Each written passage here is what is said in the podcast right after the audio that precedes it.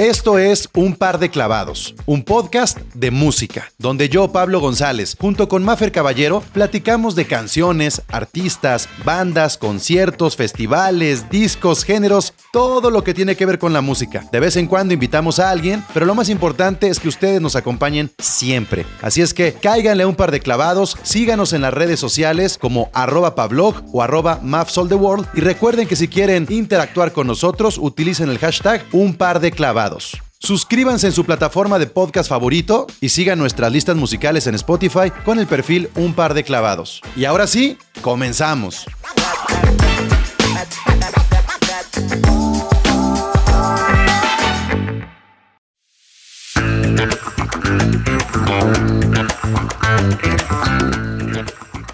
Aquí estamos de nueva cuenta en un episodio más de Un par de clavados. Si no me equivoco, este es el episodio número 18, eh, enfilados ya en la segunda temporada. Yo soy Pablo González, bien acompañado desde Madrid con Mafer Caballero. ¿Cómo te va, Mafer?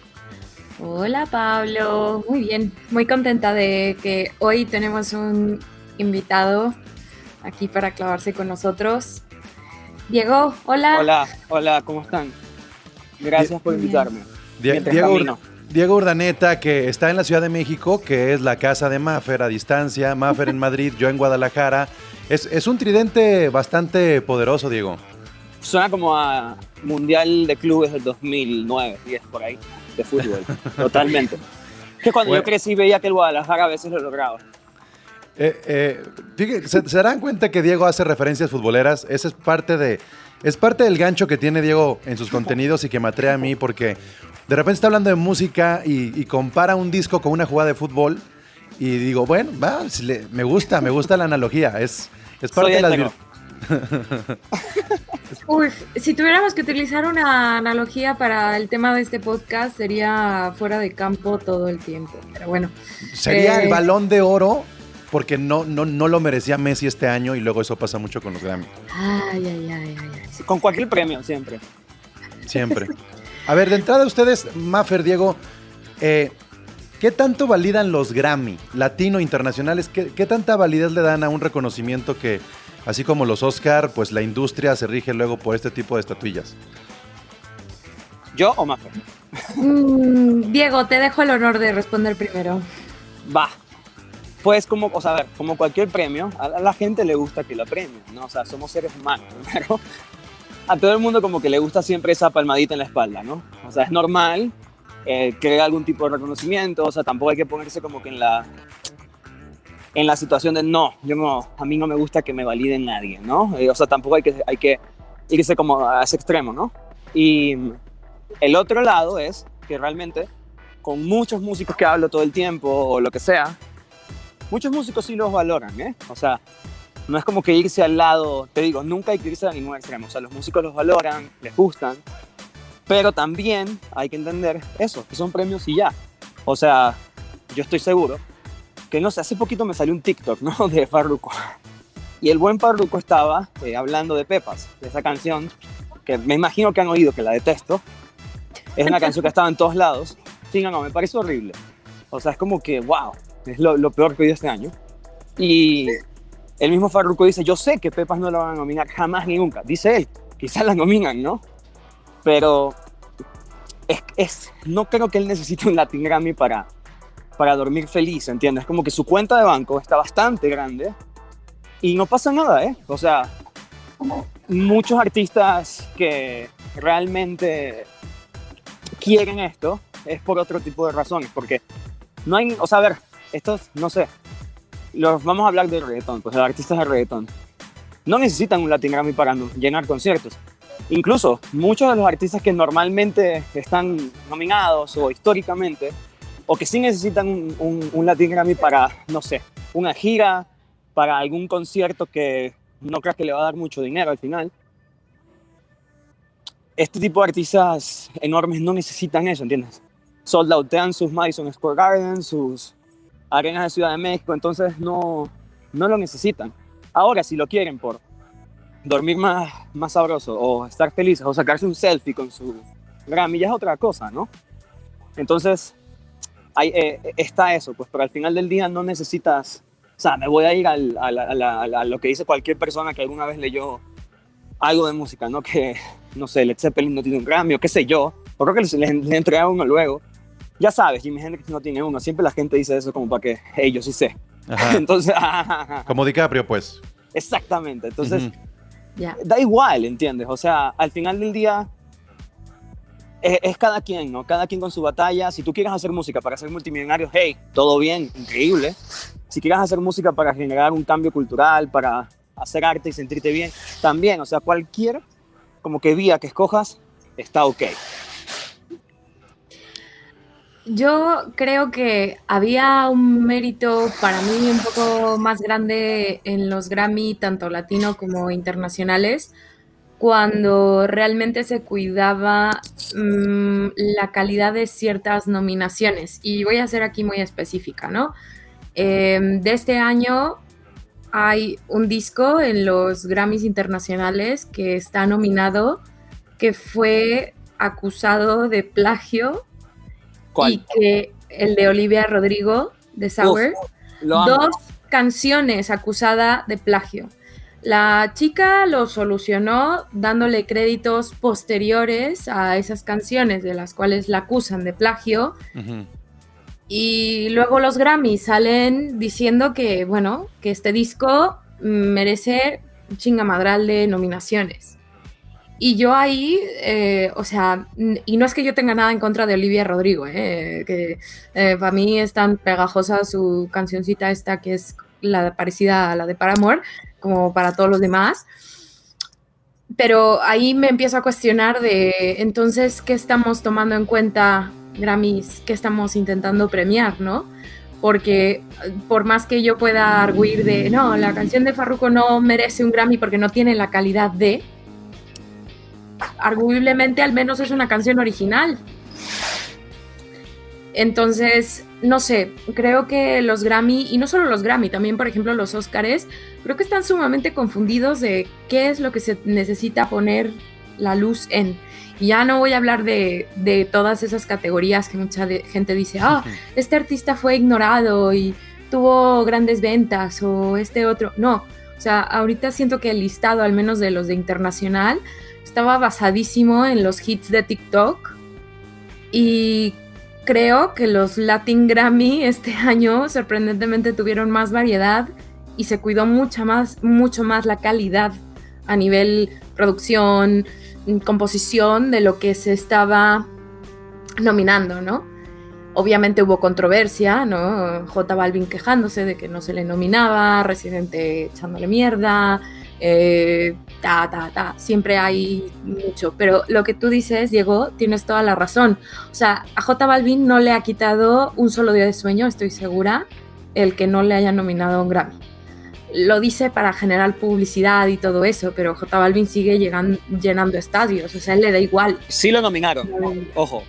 Sí, pero no todas las veces que él se sentía yo creo que él lo dice más, más que todo es, porque no sé si te acuerdas, hace un año creo, o dos, ya ni me acuerdo por el tiempo de la pandemia, por lo que hizo desde ese momento, como que levantar la bandera de que sí, no habían nominado a, a, casi ningún artista de reggaetón, y ahí por eso todo el mundo lo apoyó. En este momento quiso hacer lo mismo, quizás estaba un día viendo televisión y dijo, ay, voy a tutear esto, se salió de control, porque sí había mucha gente que pertenece al mundo del reggaetón que estaba nominada, entonces dijeron, a ver, entonces, o sea, no, no, te puede salir el mismo truco dos veces y pasó lo que pasó con, Residente, que me parece una cosa realmente tonta. O sea, es como que, ay, son dos adultos ultra exitosísimos y ultra talentosísimos y ultra millonarios que no deberían de haber peleado de esa forma porque, no sé, parecían dos, realmente dos niños. Y ojo, me encanta la obra de los dos. tengo, tengo mucha cercanía, o sea, soy cercano al equipo de J Balvin. Entonces, como que eh, me pareció muy tonto que los dos pelearan. Pues como que, a ver, arreglen eso ahí de otra forma. Eh, una cosa con eso. Y dos, hay un amigo, un, un músico que se llama Ulises Hayes, una vez hablando de esto me dijo em, que realmente, algo que también opinaba, pero él fue el que me dijo esta frase, que em, los Grammys tienen como que este, esta cosa Berkeley, esta, eh, Berkeley esta universidad de música, ya sabes, como que a ellos les encanta premiar gente así, o nominar gente así. ¿Por qué? Por muchas razones, o sea, como que les encanta primero el songwriter, ¿no? El, el autor con una guitarra, autora sentado con una guitarra cantando, ¿no? Eh, históricamente también los Grammys han tenido como que este problema en contra del rap o con el reggaetón o con géneros de este estilo, que son más lejanos a los que ellos, a lo que, cuando digo géneros de este estilo, digo que son lejanos a los que ellos consideran como este tipo de música más cercana a Berkeley o qué sé yo. Que, Llegan a lavar más el country que el género reggaetón, por ejemplo. No, o sea, el hecho de que haya una categoría de New Age te dice muchísimo de qué son los Grammys, o sea... Ajá, entonces es, es, este tipo de industria que premia, que está acostumbrada a premiar ese tipo de músicos, ¿entiendes? Entonces hay muchas formas de también cambiar eso, o sea, desde que mucha gente más cercana al rap o al reggaetón se metan a votar, pero no por el ruido, se metan a votar, se hagan socios, etcétera. Hay muchas formas como que poco a poco tumbar esto. Y ojo, los Grammys también siempre han sido este tipo de premios que premia, entre comillas, la excelencia musical, ¿no? Entonces, hay veces mucha gente se confunde, no digo que el reggaetón no tenga excelencia musical ni el rap, obviamente, son de las músicas más relevantes culturalmente hoy, pero hay gente que puede confundir un Grammy con 20 millones de plays o 2 billones de plays, y no es así. Entonces, si este año se volvieron más políticos, entonces por todo esto que pasó con J Balvin y Resident, entonces obviamente iban a premiar The Record of the Year esta canción que premiaron, eh, Patria, Vida, bueno, ahí me acuerdo cómo Sí, sí gente de zona. Con el chico, con, con, con, esta persona de orillas, qué malo soy con los nombres, qué vergüenza, pero etcétera. Pero, por ejemplo, ¿qué opinan ustedes de que esté nominado eh, el de Olivia Rodrigo cuando ha sido acusado es que yo soy ultra fan, lo siento. No, no, eh, no, no, Es que, ¿sabes algo, Maffer? A mí esta onda del plagio... Eh, es bien difícil como, como asegurarlo, como no, decir... No, no, no, no, no, no, Pablo, vamos, a, vamos a decirlo, es que no es que esté especulado, es que ella ya lo admitió, porque ya le dio crédito a esta gente o sea, la que le acusaban. Entonces. Pero entonces cualquier canción que se amplíe una canción, también vamos a desacreditarla. Y ahí está un problema. O sea, yo no, yo, más allá de Olivia y Rodrigo, creo que este año específicamente, porque los Grammy tienen la misma fórmula todos los años. Es la misma fórmula, categorías, productores, la ceremonia. Pero específicamente en este año yo haría notar dos cosas. Eh, la industria a nivel bandas se diluyó y a nivel solistas se llegó a, consolidar un poco más.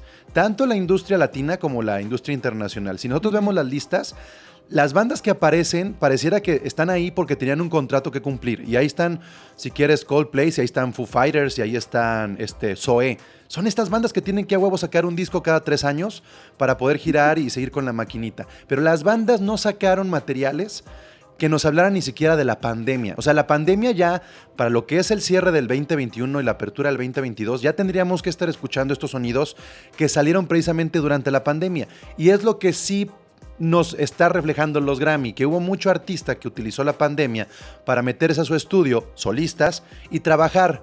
Y por ende, para mí, las grandes estrellas, sobre todo el Grammy latino, no son los artistas, son los productores. Los productores se llevaron absolutamente todo, o la gente que está componiendo las canciones, entre ellos Tiny, Camilo, este, Barrera, etcétera, etcétera. Toda esta gente creo que son los grandes ganadores porque sí tuvieron una exposición. Y creo que ahora eh, eh, eh, esta onda del streaming, de poder etiquetar como artista a un productor también, va a comenzar a dar un giro porque es algo que está pasando ahora con los Grammy. ¿En qué momento vamos a ver a la misma para el artista que al productor? Por más que hemos visto a Quincy Jones, a este Mark Ronson, a eh, Rubins, etcétera, etcétera, creo que apenas hoy en la industria latina tenemos los nombres de los productores que bien merecen y que bien entonces, como dice Diego, a lo mejor no se trata de que el Grammy represente dinero, pero sí va a representar estrellitas para que un productor pueda escalar de posiciones y poder trabajar a lo mejor con otro tipo de artistas. Para mí los Grammy este año representaron eso. O sea, e, es llevar más arriba al productor y darnos cuenta que las bandas estuvieron apagadas, apagadas en el 2020-2021. A mí me parece que, primero, los Latin Grammys em, este año tenían que premiar a todos al disco de Satangana y no lo hicieron. Premiaron al de Rubén Blades porque obviamente era Person of the Year. Es que también, también eso es muy difícil competir. O sea, Rubén Blades es de los artistas más importantes de la música en la historia pero este disco O sea que también pasa eso, ¿no? Es como que en todos los premios pasa eso, de que premian al que no es, o, o sea, premian al disco del artista que no es por una deuda, o por qué sé yo, ¿entiendes? o no aparece The Weeknd con Blinding Lights y dices, ¿what? Así, ¿qué Es que pedo, no? eh, ellos también, los gringos se, se caracterizan por eso. Siempre quieren como que cada año hacer algo de eso, como que algo que tiene un éxito comercial enorme y no lo nominan. Y al tema de Olivia Rodrigo, eh, para mí toda esta cuestión del plagio, eh, toda la música viene de algún lugar. Todos, los- No, no, no, no, no, todo- no, todos los chicos, artistas no, chicos, no, no, no, no comparemos. O sea, porque, Y- eh, o sea, una cosa es inspiración, covers, eh, samples, y otra muy distinta es que, ups, sí, eh, pues sí, eh, suena tan parecido que voy a admitir, o sea, díganme un artista... que nada es original. Eh, O no, sea, realmente no, nada pero- es original. Pero, pero al final un artista que luego, luego de sacar el disco tenga que echar para atrás y darle créditos y ganancias a esto que le están acusando. O sea, hay varios ahí, ¿eh? Hay varios casos notorios como este, hay varios. O sea, es, no- es- es una práctica, no es que es normal, pero sucede, porque hay Pero veces no que tú, tú todos estás... terminan con una nominación al Grammy. Pero el disco, de- el disco de Olivia Rodrigo es de los mejores del año. Para mí es top 2, ¿eh? O sea, Eh, no, hay, no, hay no. un mejor no hay muchos mejores discos este año que el de Olivia. Por eso dije que no era en contra de ella, o sea que yo también la escucho y que me gusta lo que está haciendo, pero sí me llama mucho la atención de, por ejemplo, Miley Cyrus no está nominada para nada. O el disco de Metallica con todas esas colaboraciones no está nominado para nada. Pero es que el de. Metallica fue horrible. Imagínate que nominen ese. Ya, la canción, bueno, Las canciones estas de Metallica, o sea, digo, ese, ese disco se hizo obviamente para pagar, me imagino Ya. que tengan que pagar. sí, sí, sí. O sea, digo, te digo, esta canción, a mí me encanta J Balvin y la canción de J Balvin y. Metallica es algo que mejor no debería haber existido y todos podíamos caminar mejor. Bueno, pues sí, es, es, es, es- es el, los dúos de Metallica, ¿no? Ajá, exactamente. Justo, es una gran comparación los dúos y, y quizás de los artistas que más amo en mi vida, Juan Gabriel. Pero ese de los dúos es un, es un gran ejemplo de, también hay, hay cosas que se hacen por dinero y está bien. O sea, todos queremos millones, pero, pero que por cierto, Juan Gabriel solo tuvo un Grammy. exacto. Uno. Y además fue el de persona de honor. O sea, Claro, el que le dan luego, el que te dan luego. que es como, ok, hola. Sí, o sea, yo entiendo perfectamente bien que al final del día ciertos artistas no y otros que sí. Y como dice Pablo, sí es un punto interesante. Los productores. En los Latin Grammy, o sea, me ven a la mente a Liz, el que está trabajando con Zetangana. O sea, Liz, yo no sé, eh, eh, bueno, en México, que tanto se esté hablando de él, pero aquí en España Mucho. todo el mundo quiere trabajar con Alice, todo el mundo. No, claro, claro. Rigoberta Bandini, Sahara, todas, todas, todas, todos los actos quieren trabajar con él. Bueno, yo, yo creo- siento, Diego, no sé, no sé cómo lo percibas tú, que las disqueras hoy se están concentrando más en fichar productores que artistas o Es que- compositores. Es que lo que está pasando es porque, y esto lo he hablado, a todos estos productores que estamos hablando, he hablado con ellos, y, y lo hemos hablado mucho. Lo que pasa es que en Latinoamérica no había esa cultura de entender que el productor también es un artista.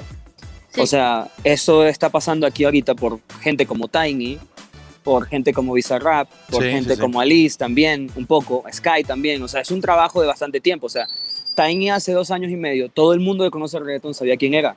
Tiny es Ujú. el productor top 1 o top 2. Es él o Looney Tunes, de los productores más importantes de la historia del reggaetón. Ujú. Y a- apenas hasta hace dos años es que su nombre empieza a ser reconocido popularmente o masivamente, ¿entiendes? Ahorita Sí. con el trabajo que él hizo con Neon 16 y con su management, empezaron a venderlo como artista y él empezó a sacar su EP, discos, etc.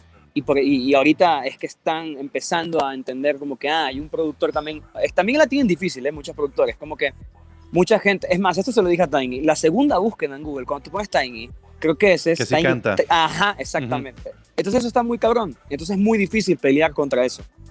A Liz también le pasa eso, a, a todos los productores. Entonces A Bizarrap es- también lo mencionas en la cima de la misma manera. Exactamente, entonces Bizarrap es como que es un, es un joven de 22 años, que justo él me lo dijo en la entrevista, de que ya por él, bueno, y por mucha gente, pero eh, muchos jóvenes o niños quieren ser productores en vez de, de- ser el artista que está enfrente. Como que te da otra salida también, entonces es algo que poco a poco vamos entendiendo, ¿no? Entonces apenas están estas figuras saliendo y siempre les va a costar más.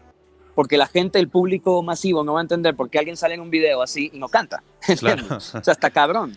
O sea, la Sí. gente quiere ver a alguien cantando y pues no va a pasar con ¿Por un qué, productor. por, Entonces, qué DJ Khaled es famoso? Eso es lo que yo siempre me lo he Exacto. preguntado. ¿Qué, qué- qué chingados ese güey?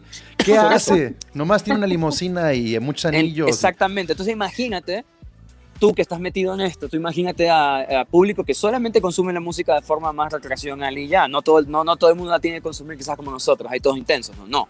Entonces hay gente que la, que la consume de, de otra forma y Y- no va, no va a entender la diferencia. Quizás mi mamá no entiende la diferencia, muy probablemente.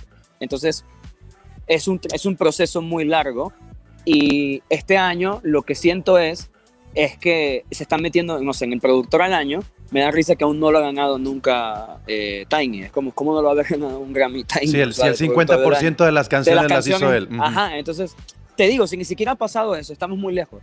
Entonces poco a poco es un trabajo que, que toma mucho tiempo y claro, Alice casualmente sacó su disco la semana pasada, es un discazo y Sí. poco a poco va a pasar eso. Es una de las estrellas más grandes hoy en Latinoamérica, es, un, eh, es Bizarrap. Ujú. Entonces poco a poco te digo, entonces ah, va- va- cada vez va a pasar esto más y es gracias al rap y al reggaetón. Bueno, y es cierto que en Estados Unidos lo tienen mucho más digerido. Un ejemplo Total, claro total. es, por ejemplo, Diplo o de, Sí, sí. o de productores más, digamos, eh, tradicionales. DJ Farrell. Khaled, como dijiste tú, Farrell, bueno, lo que pasa es que Farrell obviamente canta y eso es más fácil para la gente, pero Khaled Claro. es un gran ejemplo, es un tipo Pero, que por ejemplo. Khaled, eh, pero también tenemos a Rick Rubin, a David Foster. David Foster, ves su... Max Martin. Max Martin. Skrillex, o sea, Skrillex. Skrillex también. No sé, eh, o sea, es cierto que, que está habiendo ahí un cambio, un shift ahí muy interesante y que tal vez, tal vez empecemos a decir, bueno, puede que no te guste el reggaetón, pero no puedes poner en duda la calidad de producción que hay detrás de muchísimos actos de reggaetón, trap, urbana, como le llaman. Sí. Pero eh, bueno, por algún lugar se tiene que empezar. Mira, yo, yo, yo la verdad es que quería armar esta conversación por, por dos cosas. Hay dos podcasts que me parecen muy valiosos para entender la industria musical hoy en día. Eh, y lo voy a decir así. Fíjate dónde te voy a poner, en qué nivel te va a poner Diego.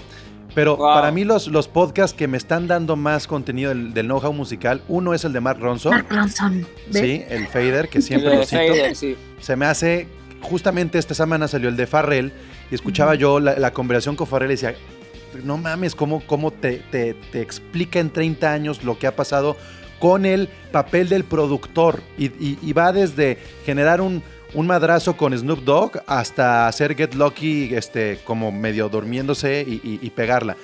Y escuchando yo La Cima con, con Diego y escuchando precisamente los episodios de Tiny de Bizarrap, pues me doy cuenta que es eso, que muchas, hay, hay muchas entrevistas con los artistas y hay muy pocas entrevistas con los productores.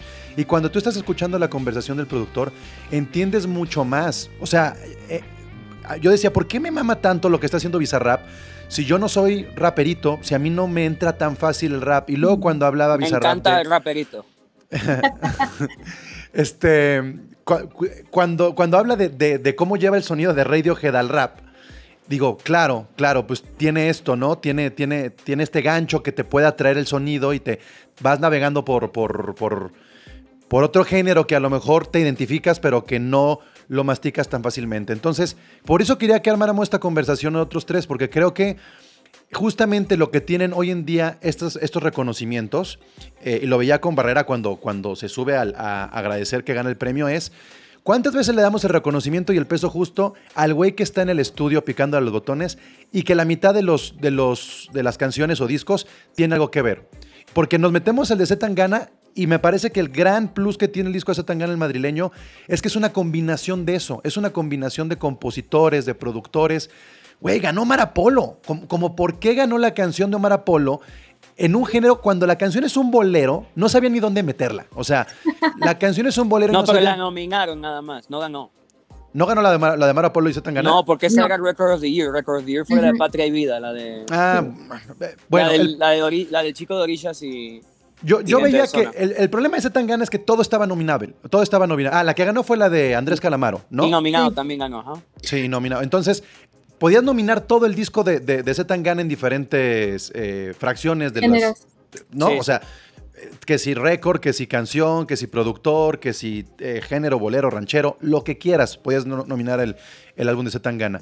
Y ahí creo que está el verdadero... Eh, el, reconocimiento debe ser también de la producción. Y creo que apenas vamos a entender eso en la parte latina, cuando entonces ya nos trasladamos a la parte internacional y definitivamente, pues, hay que decirlo, está muy prostituido el, reconocimiento Grammy productor porque no se ve reflejado tal vez ya en el plano cultural. El productor es un, es un personaje de oficina que ni siquiera le interesa aparecer y en, y en Latinoamérica me parece que es un momento donde tenemos que empujarlos, tenemos que empujarlos y vendrán los discos como en su momento fue el Versions de, Mark Ronson, vendrán los discos ya de Bizarrap, de Tiny y todo eso, que seguramente vendrá a ser también una revolución, una forma distinta de, consumir la música. Uf, eh, a mí lo único que me preocupa de los Grammy, Oscars, todos estos premios. Los Billboard me queda claro por qué se otorgan, se otorgan por números y ventas y punto, o sea, eh, su parámetro y ya está. Pero no sé, o sea, los Grammy y los Oscars creo que sí es como queremos juventud y está muy bien querer juventud, está muy bien querer estar a la vanguardia, pero... Pásale, señor Tony Bennett. No, pero por ejemplo, eh, al mismo tiempo digo, ¿por qué Bad Bunny no está en más categorías en los, en, los Grammys internacionales? sí, a mí me parece que, que este, eh, ah, en el Grammy gringo. Sí. Dices. Pues o sea, sí, o sea, porque, porque el, Grammy Latino está ahí como... El Grammy Latino es para que estén contentos los latinos, porque si tú pones a Bad Bunny a competir con Kanye West, van a decir, ¿qué? ¿Cómo es posible? No, no, no. Pero, pero, pero Yo siento que, falta, que le falta, o sea, a ver, no es por calidad, yo siento que le falta para entrar ahí, como que colaboración, más colaboraciones con gringos. Necesito, creo que O sea, Shakira, Ricky Martin, Enrique Iglesias. No, no, no, no. Con gringos, con gringos, o sea, con, con este mundo raperos, eh, más es más gringos. Por eso, pues, por eso me refiero a Shakira, Lil Wayne, este, ¿sabes? Como que dar ese pasito. No, Bad, Bunny con Bad Bunny con Kanye, un ejemplo. No con Kanye, pero entiendes, Bad Bunny con esa, o sea, que se meta más en ese mundo. Drake, con, con Post Malone. Pero, Drake, Drake, fue hace dos, dos, años y medio, fue una canción. Y, ese disco creo que lo nominaron allá. No me acuerdo en qué categoría, pero sí lo nominaron. O sea, Bad Bunny también es un artista relativamente joven, es el más popular del mundo, pero yo creo que le falta como que meterse más allá. Y él no quiere, no lo hace porque no le da la gana.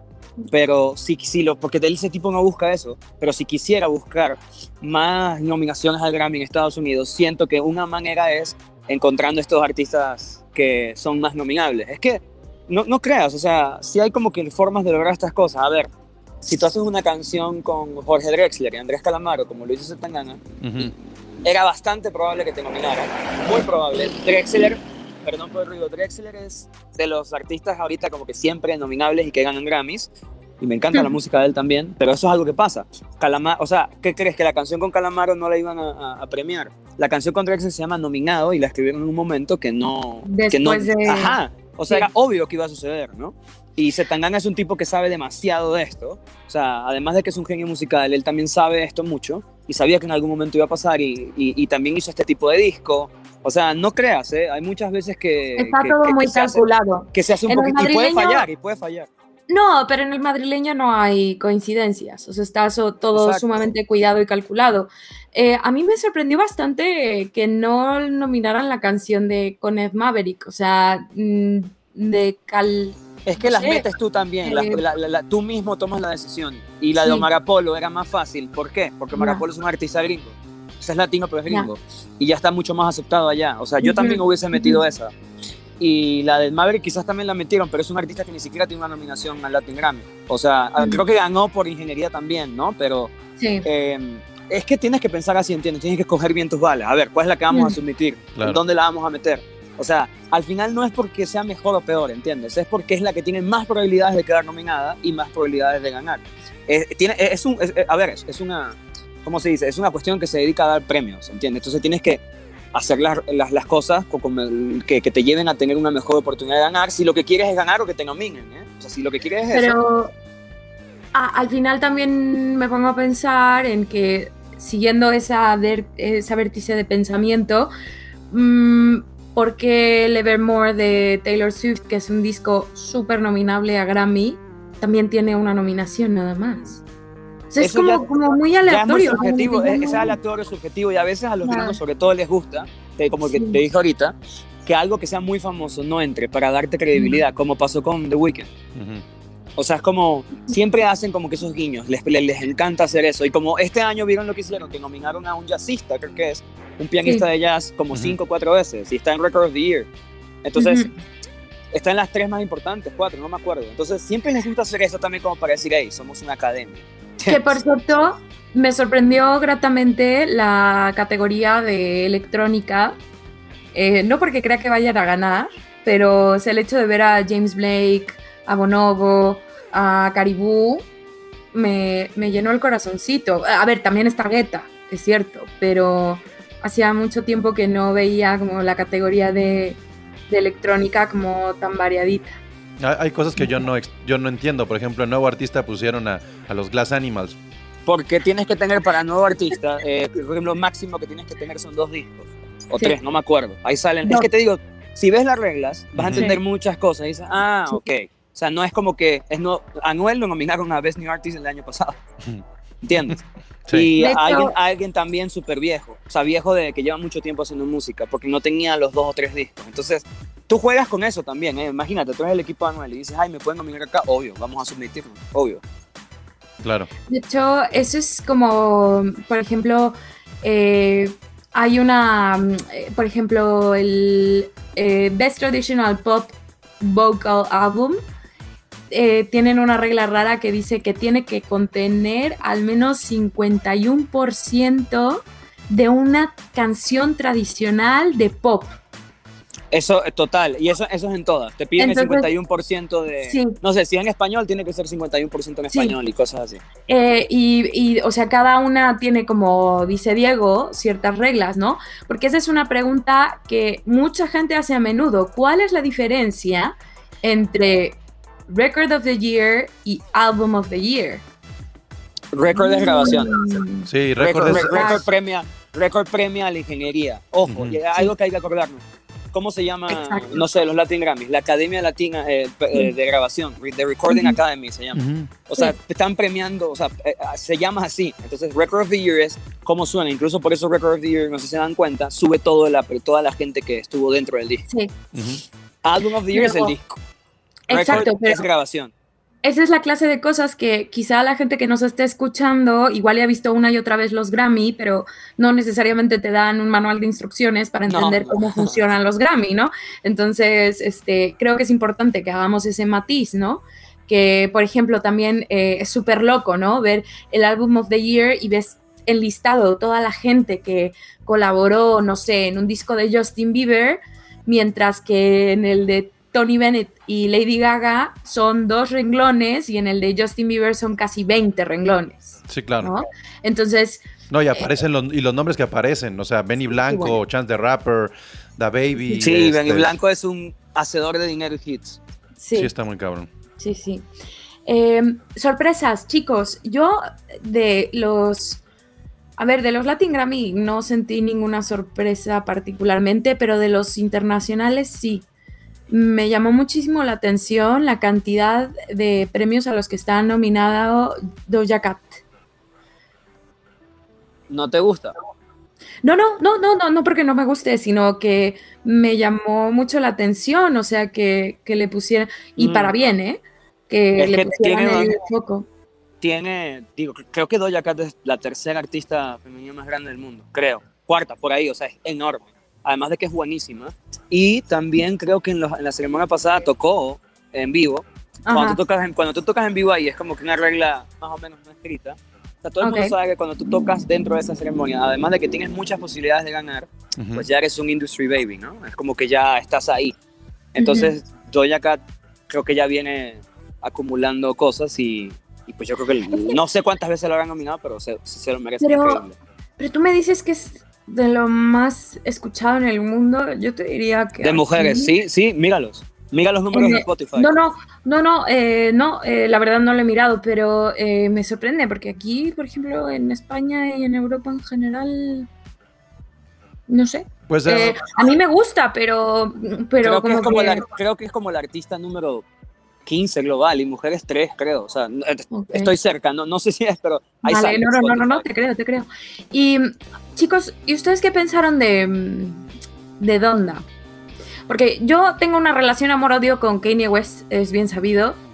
Eh, lo detesto como persona, lo admiro muchísimo como artista pero... A mí me gustó todo lo que sucedió alrededor del Donda, la verdad. Todo lo que sucedió alrededor. Desde el armado de los shows y los listenings, todo eso. y todo esto. Se me hizo algo original. Este, le dio la vuelta de alguna manera a la pandemia. Si no puede estar en un concierto, como que lo primero que vimos ya con público era una escucha. Y este, más allá de la polémica de Marilyn Manson y todo esto, creo que... Eh, pues hizo un Kanye West y cuando Kanye West hace, hace algo distinto, ya creo que es ganancia. Me encanta el verbo como hacer un Kanye West. Es que, es que yo, yo esperaría que más artistas hicieran listenings. O sea, mm. ¿por qué no? ¿Por qué no me traes? Si no puede venir toda la banda al estadio, ¿por qué no en un teatro hacer un listening con un performance? Que no necesariamente involucre al artista, pero que seas de los primeros en escuchar el disco y que sea una experiencia, este, no sé, Kanye lo hace muy bien y creo que ahí está el, valor de Donda, la forma en la que se presentó el disco, más allá si te gusta o no la canción, la cultura de la cancelación y lo que quieras, la forma me gustó mucho. También es uno de los tipos, o sea, estamos hablando de este tipo es como de los artistas más grandes de la historia del arte, ¿no? O sea, entonces yo no tengo nunca nada que decir o sea, en contra de él. Nunca. No, no, no, no, no, no, no, yo no les pregunto para causar controversia, solo eso. no, no, no, no, es que de verdad todo lo que hace siempre es impresionante y mueve demasiadas cosas. Es como que ocasiona un circo de, de cosas sucediendo alrededor, entonces es como solamente siempre me quedo como impresionado y ya, y pues tiene de los, no sé, su discografía también es como que tiene de los mejores discos de la historia de la música de los últimos 20, 30 años, entonces como todo lo que hace, o sea, es quitar lo que el, contenido de Kanye de, de TMZ hay que quitarlo para quedarte con el Kanye que quieres. Me gustan todos, la verdad. Todo lo que hacen me gusta, la verdad. a, mí, el pasado no me gustó. Donda sí me gustó, pero el pasado no. A mí sí me gustó ah, mucho. Jesus is King. A mí tampoco, o sea, tiene, tiene sus cosas, pero digo, de todo lo que hace, lo entiendo que es parte de, o sea, cada cosa que siento que hace, no nada más de música, sino cualquier cosa, eh, es parte de quién es él, como un genio creativo. Pues. Me, gustó más el pasado que el, que el, Life of Pablo, y a pesar de que todo se fue wow. Sí. ¿Te gustó más? Que a, lo mejor me, a, lo mejor me, a lo mejor me acercó más a, a, a mi divinidad. Oigan, pero ah, ya que estamos haciendo este como repasón de lo que la industria nos pone ahí como lo mejor, ¿Qué tanto, ahora que fue la semana de, ver lo que consumimos en Spotify, qué tanto se acerca todo esto que la industria nos dice es lo mejor con lo que ustedes estuvieron consumiendo durante el año, Diego, por ejemplo? Pues tengo un conflicto de interés, no, mentira. Eh, pues me encanta, el Spotify Rap me encanta. Lo único que no me encanta, y me quejé con ellos, ojalá me oigan, de nuevo, es que como la cima es un music and talk, no es un podcast legal, legalmente, ¿eh? porque las canciones no las puedes usar. ¿Entiendes? Legalmente. Entonces, sí, sí, sí. para llamarse Music and Talk, perdón, para poder hacer esto que hago, tiene que llamarse Music and Talk. Entonces, no estaba, o sea, mucha gente como que me escribió de que, ¿por qué no me sale si escucho mucho esto? Y yo es que no te va a salir. Entonces ya les dije, por favor, el año que viene cambien esto, porque qué tristeza, me sentí como el meme este de Apple Music.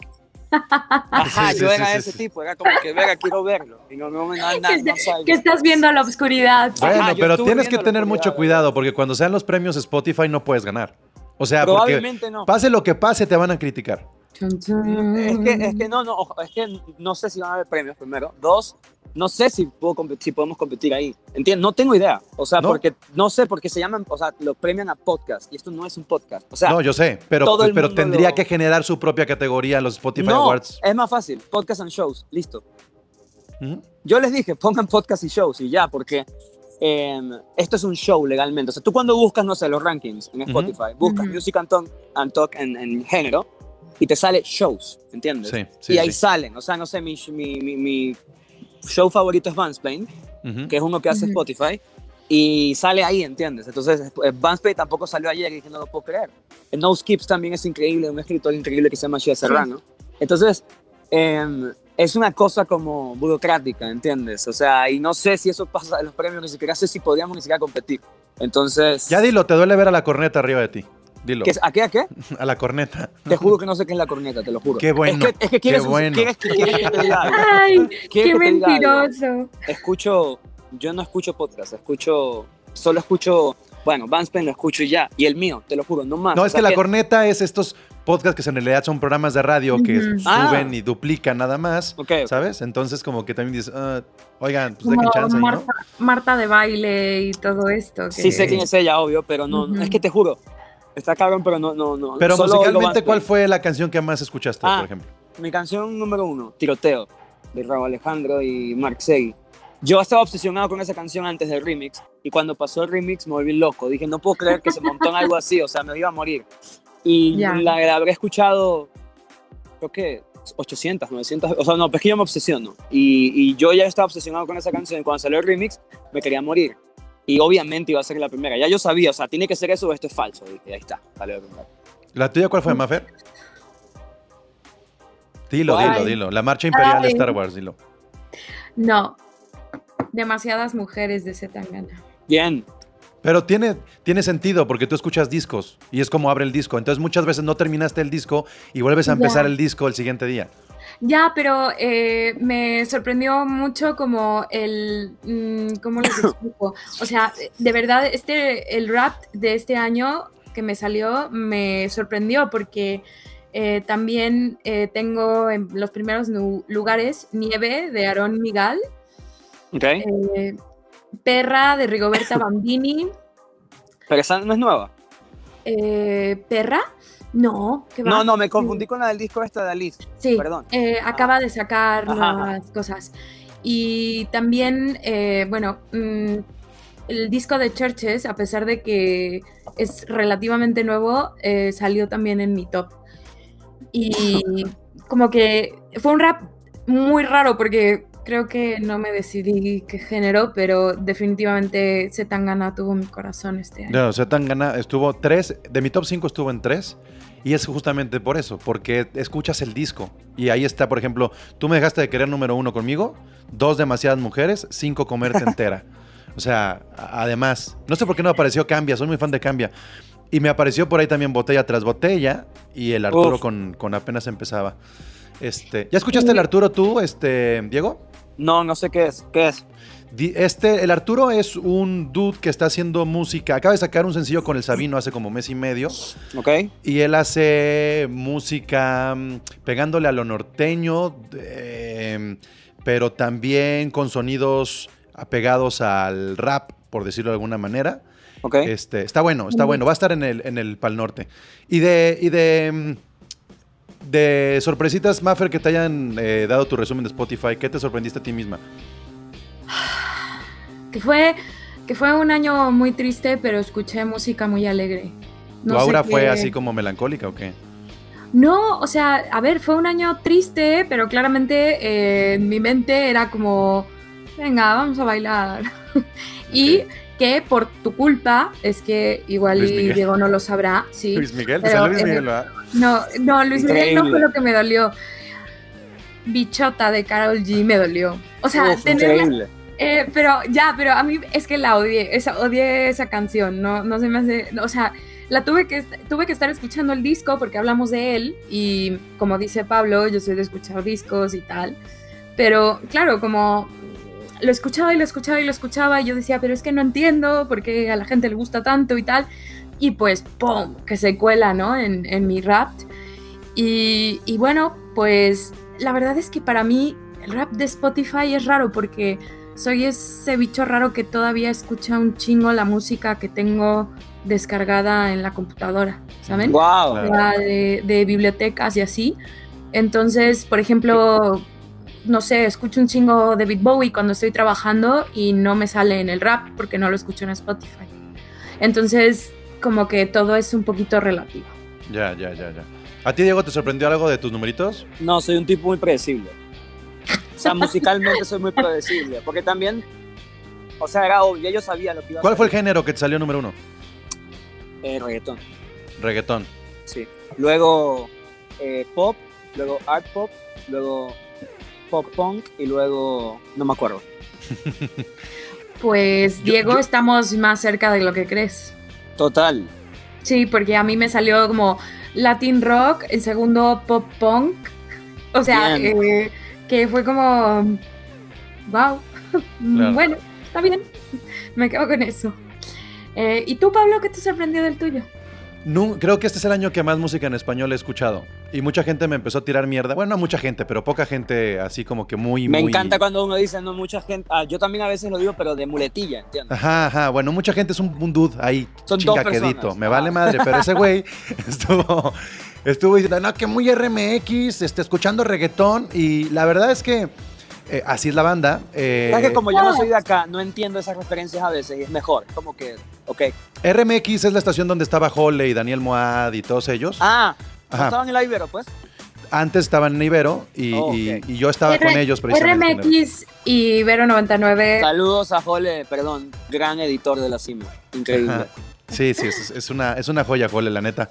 Eh, pero bueno, entonces me empezaron a tirar mierda por mis resultados pero nunca había escuchado yo. Este es el año en que más reggaetón, o como dirían los Grammy, música urbana latina, he escuchado en mi vida. En mi vida. Y eso quiere decir discos completos de Bad Bunny, discos completos de J Balvin, eh, Zetangana, este, entrarle a Bichota, entrarle a todo. Porque generalmente lo que hago es, eh, me pongo como propósitos para como este, ampliar un poco mi, mi espectro musical. Creo que la década pasada la cerré así con el rap y con el funk. Y esta década la estoy abriendo con el reggaetón y la música latina. Y la verdad es que está cagado porque mis primeros géneros son indie, indie rock, como que no renuncio a mi ADN. Pero en términos de canciones están todas estas hits latinos. Y le ha adquirido mucho gusto porque como acá don DJ de bodas y, cumbias, creo que también le, me ha divertido un poco más poner a, Bad Bunny, a Bizarrap y a todo esto. Pero bien, hay que decir que últimamente siento que es más contrasistema escuchar reggaetón y trap que, que rock. Totalmente. Y me van a matar. Sí, es que sí es cierto. decir esto. Es que sí es cierto. Y, eso, híjole, ¿cómo, cómo, ¿cómo hacerle ver a la gente, ¿no? Que, que la parte transgresora de la música hoy no está del lado del rock. No está ahí. De hecho, eso en los Grammy se nota un montón, ¿no? Son puros dinosaurios ahí haciendo Paul McCartney por ahí, este, ¿no? Lo mismo es siempre, Kings of Leon y Foo Fighters, que por favor ya también. Entonces, Sí, pero, pero bueno, es, creo que cada quien tendrá su lo mejor del 2021. Yo sí quiero invitar a la banda a que, a que además de escucharnos a, a nosotros en un par de clavados, este, si no lo han hecho, escuchen la cima, porque Diego es que tienes una habilidad para que en cinco minutos el güey que estás entrevistando se desnude frente a ti y saque absolutamente todo. Y, y, sí, sí, escuchas como una entrevista bastante, bastante transparente de lo que es un artista. Y esa habilidad, pues no la tiene cualquiera. Y justamente, hablando de toda la música en español que he consumido, el ADN de la industria 2020-2021 ha aparecido en la cima. O sea, yo quiero saber quién sigue porque Va, te lo voy a decir. clavo. Te lo voy a decir. Primero, gracias por lo de lo que me estás diciendo. La verdad, ha sido un trabajo horriblemente fuerte. Eh, como de las cosas que más le he puesto en mi vida porque ha sido demasiada chamba. Eh, y nada, gracias por eso. Eh, a ver, me preguntaste quién viene. El lunes viene Carla Morrison. Uh. El lunes viene Carla Morrison y te voy a decir el que sigue también. Que sería como la primera diferente, por lo que estoy notando, porque te sales ya ahora del, del reggaetón y del género urbano y ya te vas entonces con, con una estrella pop country. Pues a ver, si no me, déjame acordarme los pasados. Sí, tienes razón. Ajá. Es que mi, mi, tirada siempre fue, yo no quiero nada más hacer reggaetón o, rap o cualquier cosa así. A mí me gusta, o sea, yo soy, o sea, imagínate, a mí me gusta, yo crecí escuchando emo, o sea, rock, emo, reggaetón. O sea, yo crecí escuchando Barrio Fino y, y, eh, y, My Chemical Romance y Blink, ¿entiendes? Como todos los que tenemos esta edad. Entonces, obvio el reggaetón cambió mi vida, pero My Chemical Romance también. Entonces, y Blink, también. Entonces... Eh, bueno, eso, eso creo que va con la edad, ¿no? o sea, yo me acuerdo de estar escuchando el Black Album de Metallica, pero al mismo tiempo siendo fan de The Used. Exacto. Entonces me especialicé en reggaetón por cosas del destino y porque me encanta el género, ¿no? Pero, pero eh, yo quiero hacer un programa, mi sueño es hacer un programa eh, que tenga todos los géneros, la verdad. O sea, me da igual que, que, quién sea. Y Carla Morrison sí creo que es la primera, pero no va a ser la última, hay varios. Y después de Carla Morrison cierro este año con un capítulo especial de eh, un track by track de Felicilandia, el disco de Álvaro Díaz, es el primer track by track que hago. Y vamos a hablar de todo el disco, canción por canción, y con eso cierro el, el 20 de diciembre y vuelvo el 3 con eh, Nati Peluso. Ah, increíble. Uh, Nati, Qué bonito. muy bien, muy bien, muy, Muy bien. bien. Ah, ya te dije Sí. 3. Está, está perfecto, la- está increíble. Ahí está, digo, la cima, este, creo que por ahí van seis, seis, seis episodios, Sí, hoy más es o menos. el séptimo sale esta semana con Bizarrap. El octavo sale el lunes con Carly. Es, es, es como dice Music and Talk, es hablar de el artista y se escogen cinco canciones, el artista cotorrea contigo cómo se da cada una de las canciones y pues son unos madrazos, son tremendos hits de los que se, se han Mm. hablado, ¿no? Ya, ya estoy esperando a ver ese lo que nos diga luego Daddy Yankee, luego lo que nos diga Don Omar o lo que nos digan otros más, pero está muy cabrón. La, ver- la verdad es que yo, por ejemplo, escuchando el de Danny Ocean, dices, güey, pues es que yo soy un Danny Ocean. O sea, escucho lo mismo que Danny Ocean, aunque Danny Ocean haga otra cosa musicalmente, pero nuestro background musical, yo me enteré a través de la cima que era, que era venezolano, que era pana tuyo. Uy, estamos está- teniendo problemas de... Pero bueno, yo no sabía que Danny Ocean era venezolano, me enteré así, y que el background de Danny Ocean, pues es en... Es todo esto lo que dice Diego, ¿no? Luego es mucho el sonido californiano, emo, ponqueto. ¿eh? Eh, te, como co- te- Sí, te estás, te estás te cortando, Diego. perdemos, Diego. Sí, es Se te venezolano. está yendo. Ahí está. Sí, no, no, y ahí entiende uno muchas cosas. Y la verdad es que se agradece que, que no tenga que uno que acudir a Wikipedia para entender la música y al artista y que lo digan. La verdad, De viva voz. no sé, porque Dan es como un misterio. ¿Eh? Dan es como un misterio.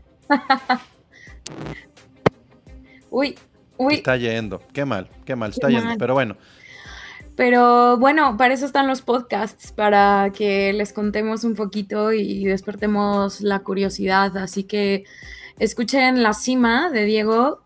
eh, tiene seis episodios. Y no se llama podcast porque es la manera legal de llamarlo, aunque tiene ese, ese flow. Está muy cercano a lo que es el podcast y la radio, para que veas, ese sí. Bueno, pero al final del día es un formato al cual estamos acostumbrados, pero la ventaja es que ya no necesitas tener una radio de FM para escuchar esta clase de contenido, ya lo tienes ahí catered, ¿no? En el Spotify, Apple o donde quiera que escuchen sus podcasts o contenido hablado. Exactamente. ¿Y tú una recomendación, Mafer, de este 2021? Recomendación, pero ¿a qué te refieres? ¿A disco? Eh, Tú, tú puedes decirme un artista, tú puedes decirme un disco, tú lo que te dé la gana y Pues la verdad es que eh, denle chance al, al de Churches, que de verdad, bueno, a mí me gustó un chingo y creo que están haciendo algo muy Churches, pero ellos. Y también, y vi que coincidimos, Pablo, y estuve a punto de escribirte el disco de Jungle. el disco de Jungle, es un discazo. Es un Bueno, la discografía de Jungle, hay que decirlo Sí, así. o sea, esos tipos no, no dan eh, pisada sin chancla, como dirían por ahí.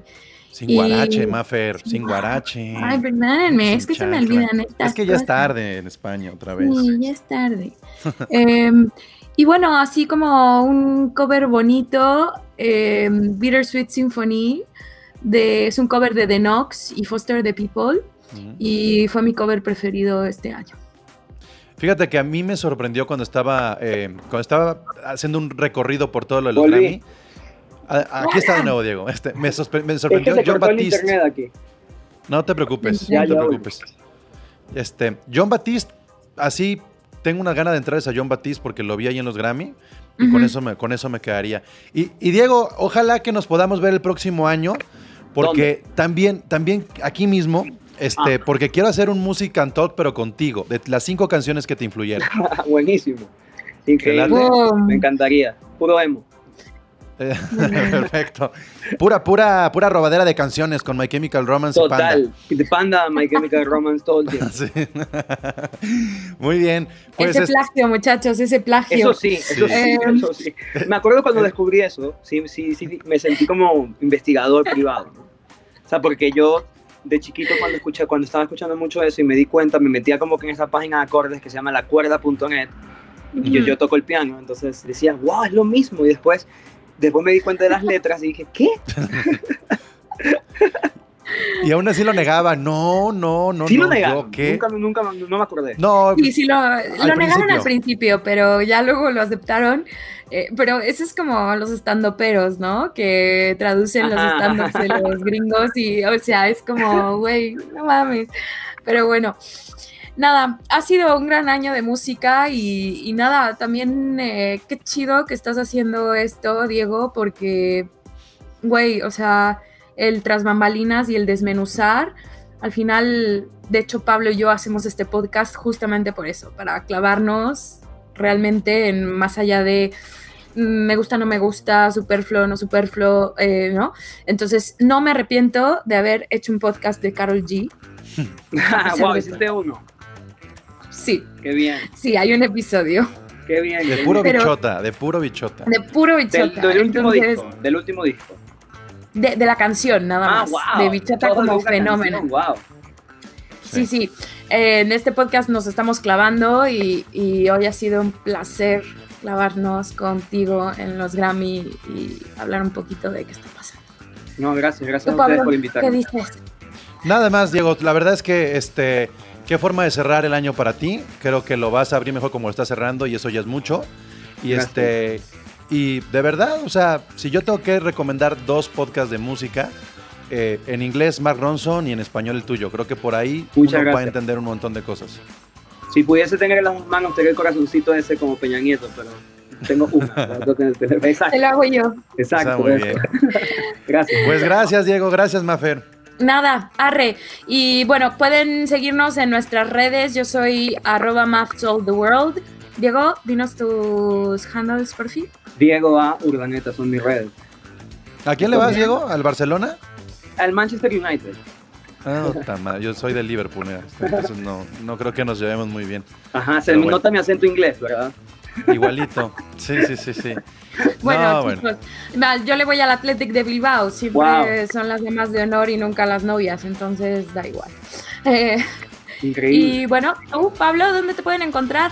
Arroba Pablo, ahí van a poder este, leer de música, de eh, americano, de fútbol y mis este, desquicios políticos también, porque no de mi calle. Este, vámonos Bueno. entonces. Muchas gracias, Diego. No, muchísimas gracias, Diego. Chao. Escuchen, escuchen la cima, escuchen un, Escuchen más de un par de clavados. Eso. Chao. Hasta pronto, bye. Bye. Bye.